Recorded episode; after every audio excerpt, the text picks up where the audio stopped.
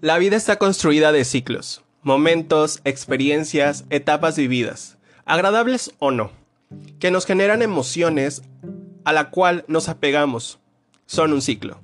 A veces es necesario cerrar ciclos en nuestra vida, pues no todos son eternos y debemos vivir en una constante evolución que nos lleve a ser mejor persona cada día a día. Hola amigues, este es el penúltimo episodio para todos ustedes de esta primera temporada. Este es el episodio número 11 titulado Las 6 mejores maneras de cerrar ciclos en tu vida.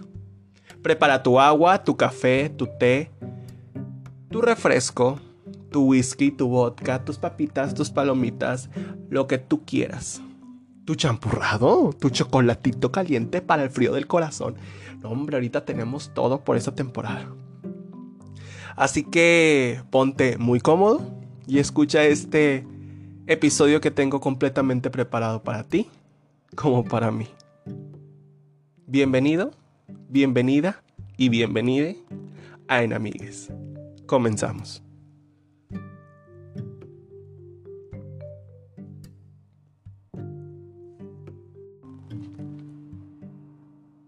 Ponerle fin a una etapa y cerrar el ciclo es un proceso largo y a veces doloroso, pero necesario. No cerrarlo es seguir atada, atado al pasado. A veces nos apegamos tanto al pasado que vamos por la vida sin cerrar ciclos. Eso solo trunca nuestro presente y nos quita la oportunidad de vivir nuevas y mejores cosas. Cerrar un ciclo no se trata de olvidar todo, sino de evolucionar, perdonar y aceptar y seguir adelante. Cuando ponemos fin a una etapa, podemos recordar con cariño y sin dolor. Podemos agradecer por lo que vivimos y ya no tener la necesidad de seguir ahí. Entendemos la pérdida con una lección que nos está ayudando a crecer y a madurar. Sabemos que haber terminado esa etapa no fue un fracaso que nos hizo débiles, sino una experiencia que nos fortaleció. Si tú en este momento estás al igual que yo, bueno, yo ya lo hice, pero si tú en este momento necesitas cerrar un ciclo en tu vida, aquí te voy a pasar estos puntos para que veas la mejor manera para poder hacer eso. Cerrar un ciclo en tu vida. El número uno es recuerda. Sigmund Freud decía, recordar es la mejor forma de olvidar. Aunque parezca una idea descabellada, hay que recordar todo lo que hemos vivido, aunque no todo haya sido malo, recordar los aspectos negativos nos permite mantenernos firmes y no volver a caer en el pasado. Si todo el tiempo nos dedicamos a tratar de olvidar lo que pasó, la ansiedad se apoderará de nosotros y junto con ella llegará el dolor y el sufrimiento. Recordar puede doler, y créeme que mucho, pero solo será el principio porque poco a poco irá soltando y el dolor va a comenzar a desaparecer. Te lo aseguro. El número dos es perdónate. Antes de perdonar a cualquier persona, perdónate a ti mismo. Perdónate a ti misma. Dicen que no hay peor enemigo que nosotros mismos. Nuestra mente suele jugar en nuestra contra en situaciones difíciles. La mayoría de nosotros somos expertos en autosabotearnos. Nos culpamos por cosas que no nos corresponden y nos castigamos de una manera muy injusta. Debes aprender a ser un poco más hepático, hepática contigo mismo así como con los demás. Perdónate por las cosas que hiciste mal y deja, deja ir todas aquellas culpas de cosas que la verdad no te corresponden. El número 3 es perdona. Perdonar puede ser difícil, sobre todo cuando no recibes una disculpa de la persona que te lastimó. Para perdonar, no necesitas que la otra persona se arrepienta y llegue a ti para ofrecerte un perdón. Perdonar es una cuestión personal. Perdonar te libera a ti.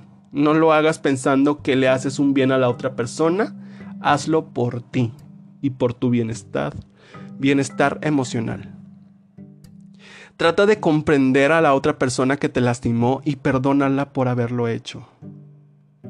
Suelta todo el rencor que sientas hacia esa persona, hacia él, hacia ella. No es un proceso fácil. Tal vez te va a costar un huevo y parte del otro. Te va a costar mucho trabajo, yo lo sé. Pero entiende que el primer paso para poder cerrar un ciclo es perdonar y dejar atrás todos esos sentimientos que te atan hacia esa persona. Número 4. Ríndete. En este punto, no quiere decir que te rindas ante la vida y vivas en el hoyo, en el lado oscuro. Nos referimos a que te rindas ante esa situación. No trates de entender por qué las cosas pasaron de cierta manera o pensando cómo serían si las cosas hubieran sucedido de otro modo. No busques explicaciones que no existen, ni pierdas tu tiempo cuestionándote cosas sin respuesta. A veces, las cosas suceden de una manera porque así era lo mejor. No tiene lógica y tal vez no es justo. Así que solo te queda aprender de la situación, soltar y seguir tu camino. Aferrarte a entender las cosas solo te desgastará. Déjalo ir y sigue tu camino. El número 5 es acepta. Hay cosas que no podemos controlar y mucho menos cambiar. Y créeme que no podemos cambiar. Intentarlo solo crea frustración. Aceptar que las cosas sucedieron así y no hay vuelta atrás es muy importante para cerrar el ciclo. Deja de pensar en las diferentes posibilidades sobre cómo pudieron haber ocurrido las cosas mejor. Pasaron así y punto. Acéptalo. El número 6 y último es vívelo. Para cerrar un ciclo por completo, primero debes vivir cada etapa. Cuando una relación termina o sufrimos alguna pérdida, debemos pasar por una etapa que se conoce como duelo. El duelo involucra varias fases, negociación, ira, negociación, depresión, aceptación. Estas fases no tienen un orden específico ni un tiempo determinado de duración. Cada persona lo vive a su manera. Date la oportunidad de vivir cada etapa de tu duelo al máximo. Deja que tus emociones fluyan. No las detengas.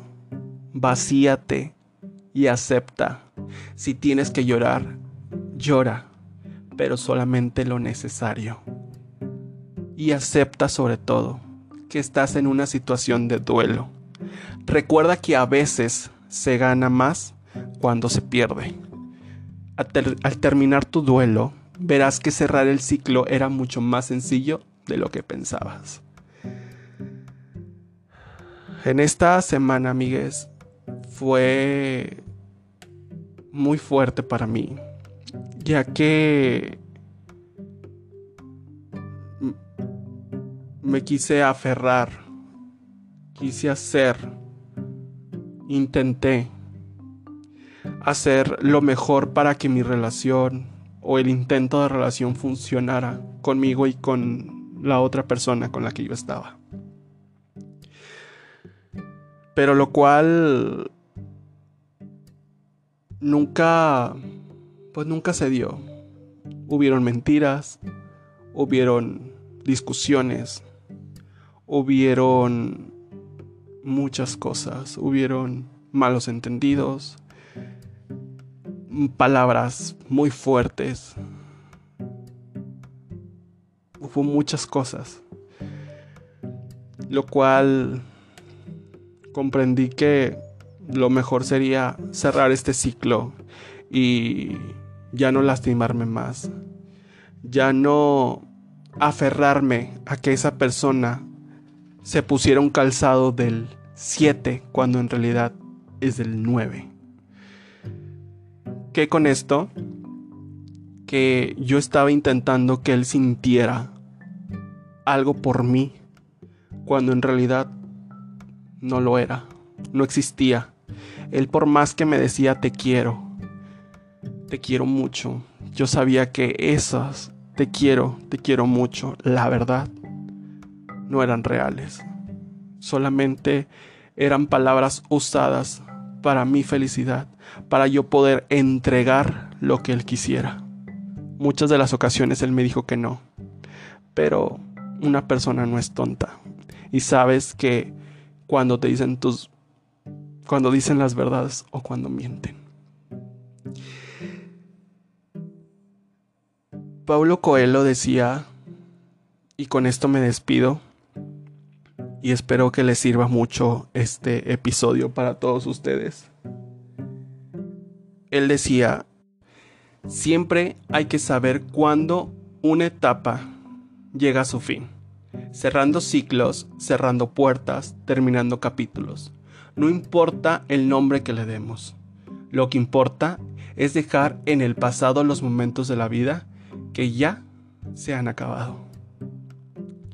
Muchas gracias por haber escuchado este episodio número 11. Y créanme que fue un episodio que, que es muy reciente lo que estoy pasando, lo que estoy viviendo y, me duele.